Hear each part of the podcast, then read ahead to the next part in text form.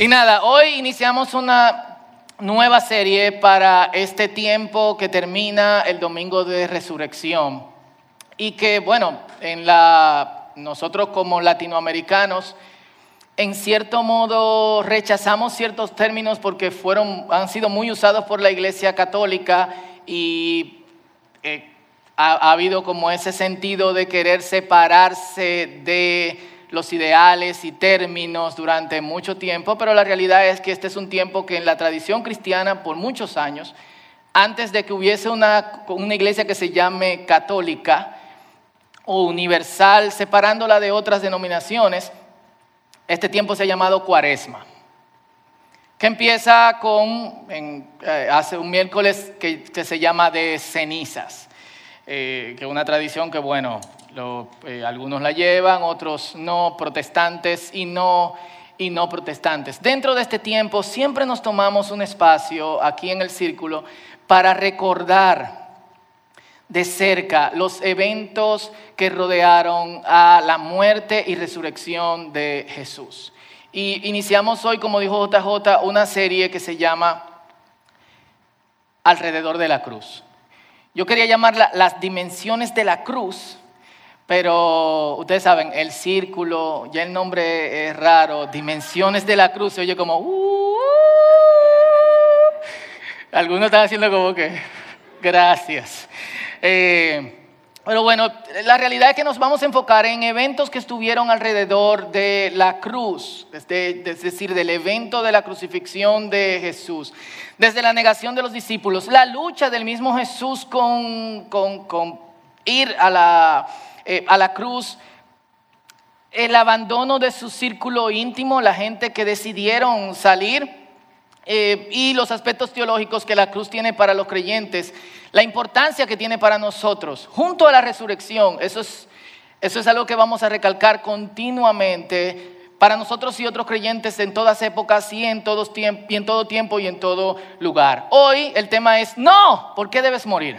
Y vamos a leer en Mateo capítulo 16, los versículos 21 al 26. Mateo capítulo 16, versículo 21 al 26.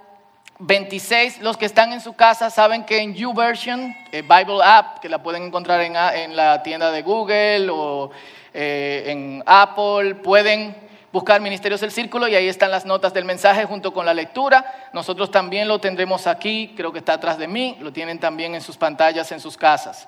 Mateo 16, 21 al 27. Leemos en el nombre del Padre, del Hijo y del Espíritu Santo y ustedes dicen, a partir de entonces, y es importante que aclaremos qué significa este entonces, porque obviamente nos está conectando con algo que ha pasado unos versículos antes. Y es que Pedro confiesa delante de Jesús, tú eres el Mesías, tú eres a quien nosotros estábamos esperando. No le queda otra a Jesús que entonces, dice, Jesús empezó a explicarles claramente a sus discípulos que era necesario que fuera a Jerusalén y que sufriría cosas muy terribles a manos de los ancianos, de los principales sacerdotes y de los escribas. Lo matarían, pero al tercer día resucitaría. Entonces, Pedro, hasta ese momento, hasta los versículos anteriores, él se llama Simón. Jesús le ha, cambiado el nombre a Petrus, piedra, roca. Dice que Pedro lo llevó aparte y comenzó a reprenderlo y a corregirlo. ¿Se hacen esa imagen en la mente? Como, ven acá Jesús, oye, no. Por decir semejantes cosas, Señor, ten compasión de ti, que esto jamás te suceda. Jesús se dirigió a Pedro y le dijo, aléjate de mí. Simón, Pedro, no, Satanás. Representas una piedra de tropiezo para mí. Agarren eso ahí, piedra de tropiezo. Ves las cosas solamente desde el punto de vista humano, no desde el punto de vista de Dios. Luego Jesús dijo a sus discípulos, si alguno quiere seguirme, niéguese a sí mismo, tome su cruz y sígame. Si tratas de aferrarte a la vida, la perderás. Pero si entregas tu vida por mi causa, la salvarás. ¿Y qué beneficio obtienes si ganas el mundo entero, pero pierdes tu propia alma? ¿Hay algo que valga más que tu alma? Pues el Hijo del Hombre vendrá con sus ángeles en la gloria de su Padre y juzgará a cada persona de acuerdo a sus acciones. Alrededor del evento de la cruz suceden muchas cosas y este es un pasaje de hecho sumamente eh, predicado. Eh, y, una de las cosas que, uno, que uno aprende, algunas de las cosas que uno aprende de la cruz son bien dirigidas, otras cosas son mal dirigidas. Recuerdo que yo era un, un chamaquito muy miedoso y yo aprendí de las películas de Drácula el uso de la cruz desde el principio. Así que cuando yo iba a la oscuridad, lo primero que hacía, lo aprendí de Barnabas Collins, de Van Helsing y toda esa gente, era que yo tenía que llevar mi cruz.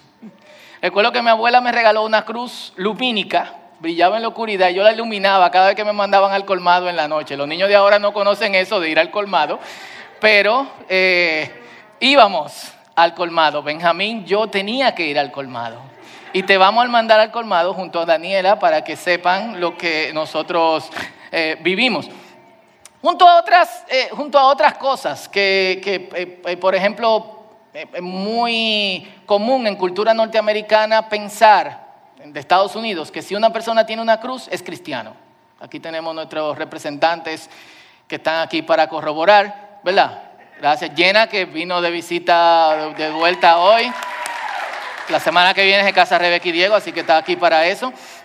Eh, y, yo quiero que, hoy nosotros veamos, no este tipo de, usos que son eh, confusos de alguna u otra manera, sino otras formas en las que nosotros nos acercamos a la cruz que son eh, erradas. Y como he dicho, el, el, texto es sumamente interesante. Pueden salir miles de mensajes de él, principalmente porque contiene la clave para el discipulado cristiano, que es negarse a sí mismo, pero yo quiero que comentemos eso eh, después. Los discípulos por primera vez escuchan de Jesús la confirmación de que Él es el Mesías.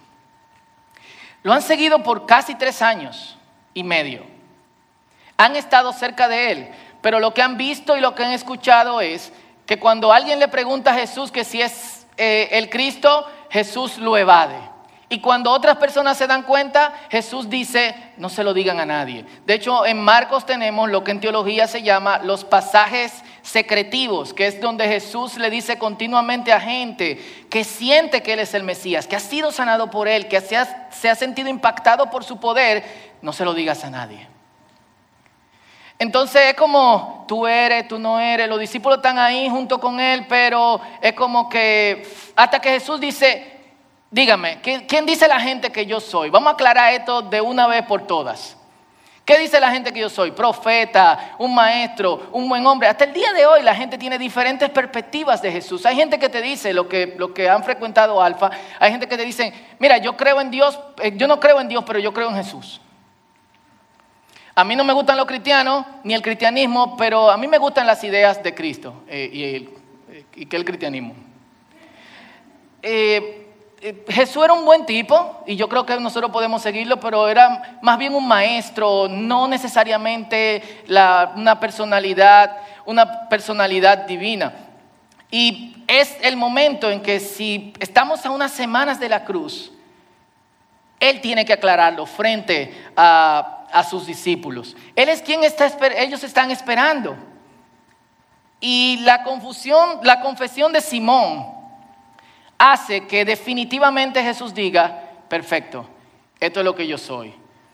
Ahora bien, antes de que se llenen todas sus expectativas, porque había un montón de corrientes interpretativas alrededor de Jesús, yo tengo que decirles realmente lo que va a pasar. Y esto es lo que, yo, lo que va a pasar. Yo debo ser entregado, me van a maltratar, ustedes me van a abandonar y voy a morir, pero voy a resucitar al tercer al tercer día. Y, pasa en ese mismo instante una de las cosas más comunes con la cruz de Cristo, que es negación. Y Pedro empieza a reprenderlo y corregirlo. Es como yo sé más Biblia, yo sé más Biblia que tú. Y chequen como la,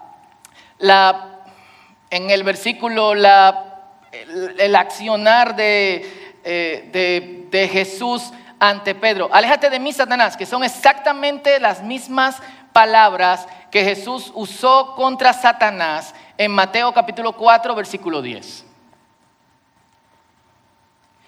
Para reprenderlo exactamente porque Satanás le estaba instigando a que yo puedo hacer que tú reines sin sufrimiento. Jesús, que en ese momento recibía esta tentación de Satanás, en este momento la está recibiendo de un señor que se llama eh, Pedro. Y, y, por eso ahorita le dije, agarren bien la palabra piedra, porque anteriormente, ¿cómo se le ha llamado a Pedro? ¿Cómo? Simón, y ahora tú te vas a llamar Pedro, que significa piedra. Y dice, sobre esta piedra, sobre esta roca, edificaré mi iglesia. ¿Y qué le dice ahora Jesús a piedra? Tú representas una piedra de tropiezo para mí. Es como, Pedro, si tú no le vas a algo, tú no vas a ser una piedra para edificar, tú vas a ser una piedra para que podamos tropezar. Y si leemos cuidadosamente el versículo, nos deja con un montón de cuestiones. ¿Por qué llamar a Pedro Satanás? Y si es Satanás, ¿por qué dice que solo le interesa lo de los seres humanos? ¿No es Satanás quien, en lo que nosotros creemos, motiva a que los seres humanos piensen como seres humanos? ¿O son los seres humanos que piensan de una forma y Satanás toma de eso para luego influenciarlos? Me encanta cómo lo traduce la, la TLA. Dice, Jesús se volvió y le dijo, Pedro, estás hablando como Satanás. Vete, tú no entiendes los planes de Dios y me estás pidiendo que los desobedezca. O sea, yo he leído este pasaje múltiples veces y es el momento en que yo, si fuera Pedro, me descarrío. es como, wow. Tengo el corazón con agujerito. Eh, y como, y, ya escucho a los discípulos llamándome, diciéndome, Pedro, pero vuélveme, tú sabes que tú eres muy valioso para nuestra comunidad, te extrañamos, no sé cuánto. Y yo diciéndole, wow, es que siempre me dijeron que Jesús era paz y amor, pero Jesús es muy violento, Él no debió de hablarme así en frente de ustedes. ¿Cómo Jesús hace eso? Por Dios. Eh, por Dios. Y, y eh, eh, no sé qué está pasando por Pedro en ese, en ese momento, pero Jesús reconoce en Pedro la misma fuente diabólica que resultó una tentación para él en el pasado. Que le está diciendo, tú no debes sufrir. Podemos resolver esto de otra manera. Y hoy continuamos viendo este patrón. De hecho, Primera de Corintios, capítulo 1, versículo 18, creo que lo dice de manera de manera espectacular. Para, en el caso de quienes no son creyentes, dice, el mensaje de la cruz es una ridiculez para los que van rumbo a la destrucción. Es como, porque Él tenía que hacer eso? Pero nosotros que vamos al camino de la salvación, sabemos que es el mismo poder de Dios. Pero no solamente que el, el, mensaje de la cruz es negado por quienes no creen, también es negado por quienes creen cuando evitan el trabajo del discipulado cuando no se dedican a trabajar en su santidad, cuando no se invierten en negarse a sí mismo eh, y ponen sus expectativas en las manos de Dios para que Dios las resuelva en vez de decirle a Dios cuáles son tus expectativas. Como dice en Hebreos capítulo 6 del 4 al 6, son el tipo de personas que pisotean el sacrificio de Jesús. O como dicen Gálatas, Gente que pretende ser salvos por sus obras y no por lo que Jesús hizo en la cruz. Y hay muchos así. Hay muchos matándose, esforzándose en sobremanera, activistas cristianos, pero no dedican un tiempo para la intimidad con Dios y para descansar en su presencia. Y cuando tú estás eufórico constantemente de, un, de una cuestión a otra, porque es la obra de Dios, Estás diciendo, yo me voy a salvar a través de esto, aunque no lo digas con tus palabras ni lo pienses con tus acciones, y no estás descansando en la cruz de Cristo. Como creyentes, esta es una invitación primaria, vengan, yo lo voy a hacer descansar, mi carga es ligera. ¿Qué es la otra cuestión con la cruz? Nosotros negamos la cruz porque entendemos que es una cuestión pesada. Pero Jesús nos está diciendo, esto no te va a pesar y esto no te va a doler. No solamente hay negación alrededor de la cruz de Cristo, hay silencio. Hay silencio cuando no lo anunciamos como lo, como lo que es, un evento de reunificación entre Dios y los hombres. Cuando no comunicamos el Evangelio. Este es el mismo silencio que los demás discípulos tuvieron cuando Pedro estaba hablando y Jesús lo reprendió. Fue como, uh, espérate, no vamos a decir nada. Quizá con pila de preguntas, quizás sintiéndose como, eh, como Pedro, porque full, Pedro era un tipo acelerado. Pero es fabuloso que es la clase de persona que dice lo que siente. Y no solamente hay negación y hay silencio, sino también hay confusión. Cuando nos convertimos en admiradores de la cruz.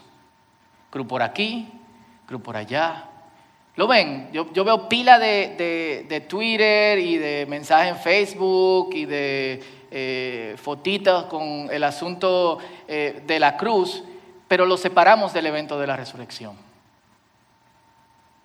Y hay algo que nosotros tenemos que tener muy, muy en cuenta. Y es que la cruz no es para admirarla. La cruz es para cargarla y seguir a Cristo. Lo repito, la cruz no es para admirarla, sino para llevarla y seguir a Cristo. En este ambiente de sensacionalismo que nosotros vivimos, a la gente le encanta esa cuestión, admirar cosas. Y,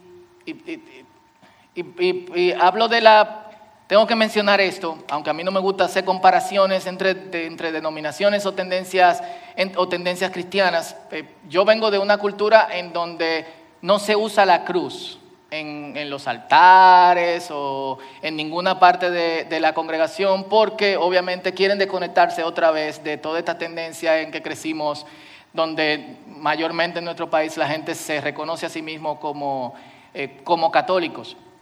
Y, siempre me decían que, cuando yo veía cruces en otros espacios no cristianos, eh, perdón, cristianos, evangélicos, y yo quería que me explicaran por qué ellos sí, nosotros no, y me daban la excusa de, bueno, lo que pasa es que la diferencia entre ellos y los católicos es que los católicos tienen la cruz con Jesús crucificado y nosotros tenemos la cruz vacía. Yo te voy a hacer una pregunta, ¿cuál es la diferencia entre admirar la cruz con Jesús crucificado y admirar la cruz vacía? Ninguna.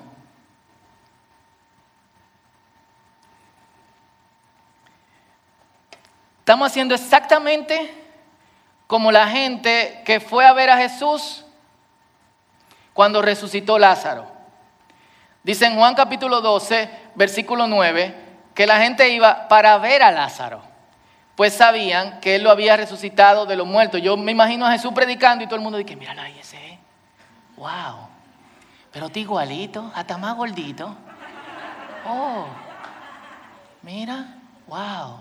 Pero tú estás segura. Y él estaba muerto de verdad. Muchacho, ¿quién, ¿quién aguanta cuatro días con una piedra ahí amarrado debajo de la tierra? Eh, nos envolvemos en estas, en estas dinámicas y como que muteamos a Jesús. Así que es Jesús quien tiene que explicarnos lo que nosotros tenemos que hacer. Yo no solamente estoy haciendo este sacrificio por ustedes para que de alguna u otra manera sean salvos y perdonados por sus pecados y que es complementado con el trabajo de la resurrección. Pila de gente que se llamaban Mesías fueron crucificados antes de Jesús y hasta después de Jesús.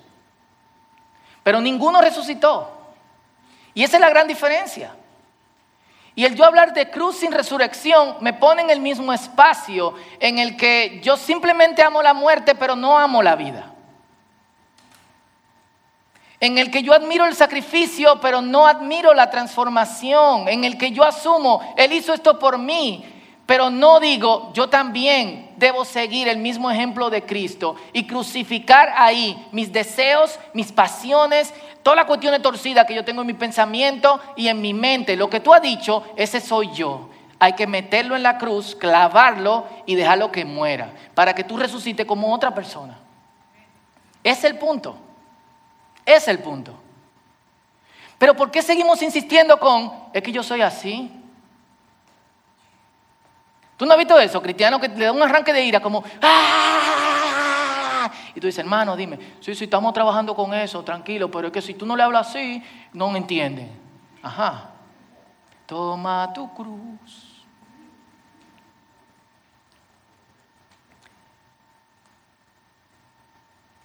O gente con pasiones muy torcidas y dicen, sí, sí, wow, yo, yo veo en esto lo mismo que el Señor le dijo a Pablo, bástate mi gracia, porque mi poder se perfecciona en las debilidades.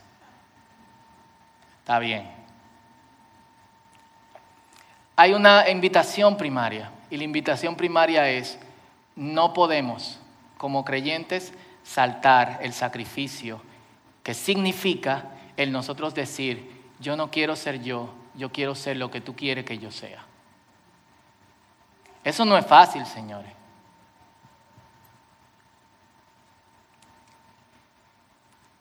Y es lo que Jesús nos está diciendo cuando dice hay que negarse a sí mismo. No es autoflagelación, como acostumbraban los monjes en el, en el pasado. No es ni siquiera bajar nuestra autoestima, como porque a los creyentes se nos llama a tener muy presentes la imagen de soy alguien amado por Dios.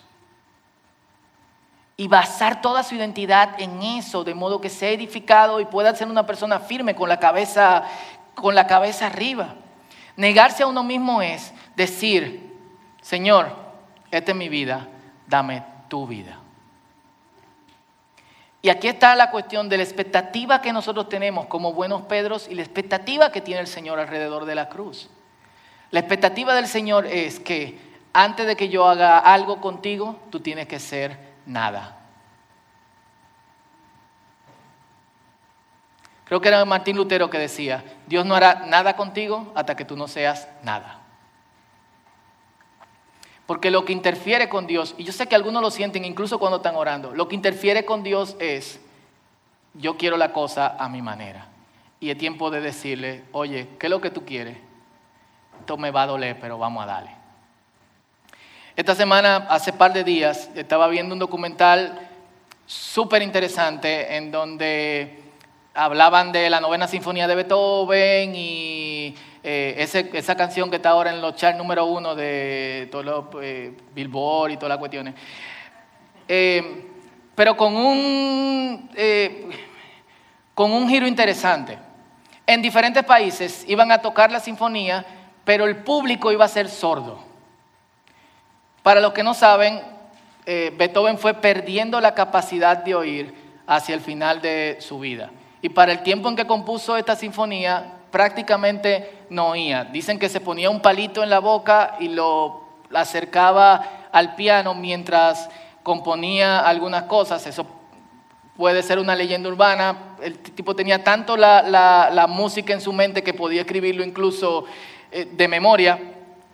Y lo interesante de todo es, y yo nunca me había fijado eh, en esto, porque lo único que yo conocía de la novena sinfonía de Beethoven, ah, pensaban que yo era culto porque mencioné la novena sinfonía de Beethoven, ah, era lo que el Puma había cantado. Escucha, hermano, la canción de la alegría. Por el Puma conocí la novena sinfonía de Beethoven. Es una confesión. Pero la sinfonía va haciendo esto. Hasta que llega un punto en donde prácticamente, justo en el centro, todos los sonidos se transforman en sonidos percutivos. Y tú veías a los sordos haciendo como, y haciéndose señas como, escuchaste ese violín, viste, asustaste con los tambores, hiciste tal cosa. Esto es un ejemplo muy, muy loco, pero imagínense a Beethoven diciendo, para que ustedes escuchen mi sinfonía y la disfruten, tienen que hacerse sordos.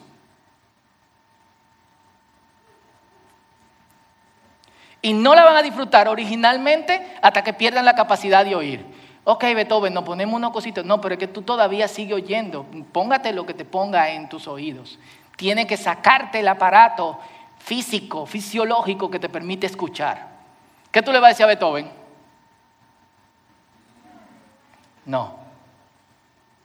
Con la salvedad de que Beethoven no puede devolverte la capacidad de oír. Lo que Jesús te está diciendo es, ¿tú quieres escuchar esta sinfonía?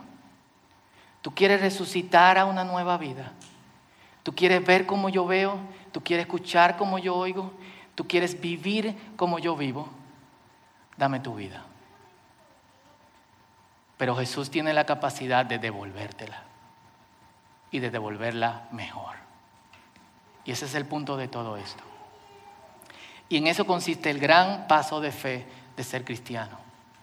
Yo sé que muchos han llegado aquí porque quieren que Dios resuelva un problemito u otro. Porque quieren que Dios los sane.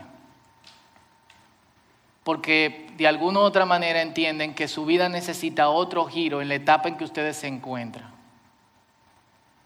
Y Dios va a resolver eso. Pero full hay un paso que tú tienes que estar dispuesto a dar. Y es, esta es mi vida. No un pedazo. Cuando nosotros decimos, esto es lo que yo quiero que tú resuelvas, Señor, es como yo quiero que tú trabajes con eso, pero no con el reto, no lo toque. El Señor te está diciendo, no es un pedazo que yo quiero, lo quiero todo. Tú quieres venir conmigo y tú quieres que yo resuelva cosas en tu vida, ahí está tu cruz. Ay, qué bonita, agárrala y camina. Y me gustaría entonces hacer par de preguntas para, para terminar. ¿Cuál es tu relación con Jesús crucificado? ¿Es negación? ¿Es silencio? ¿Es confusa? ¿Es complicated? ¿Cuál es tu relación con la cruz? Es complicated. ¿Por qué no resolvemos eso hoy?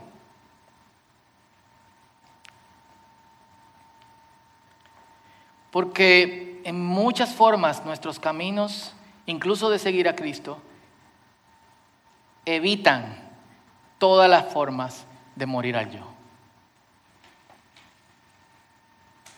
Y por eso la transformación cristiana se ha transformado en un ideal, algo que es muy bonito, pero que nunca se alcanza.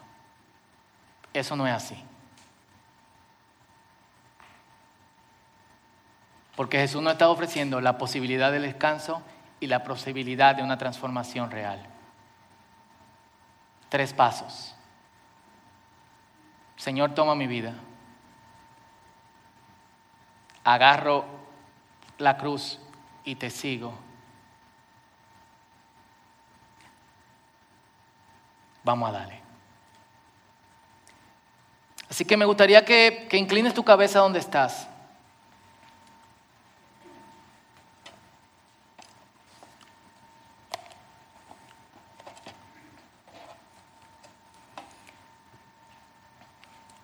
Y, creo que, es un momento de una decisión que es individual. Y esta decisión no es solamente para quienes no son creyentes. Realmente.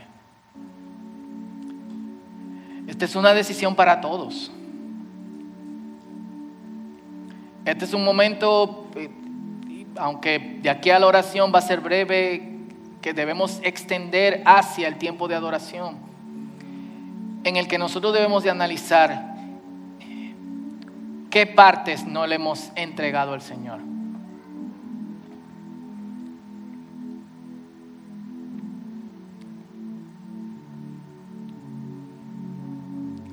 Una buena idea es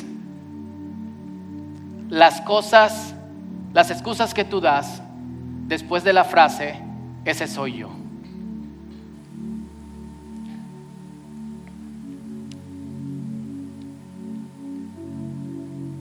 Así que es un buen tiempo para, para analizarnos. Porque así como Pedro dijo de manera muy errónea a Jesús, no, ¿por qué debes morir? Muchas veces nosotros decimos, no, ¿y por qué yo tengo que morir? Ya Jesús murió en la cruz y, y yo vivo por su gracia. No podemos saltar el entregar nuestras vidas.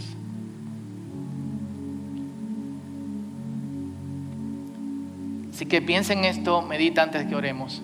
Este es tu tiempo con Dios.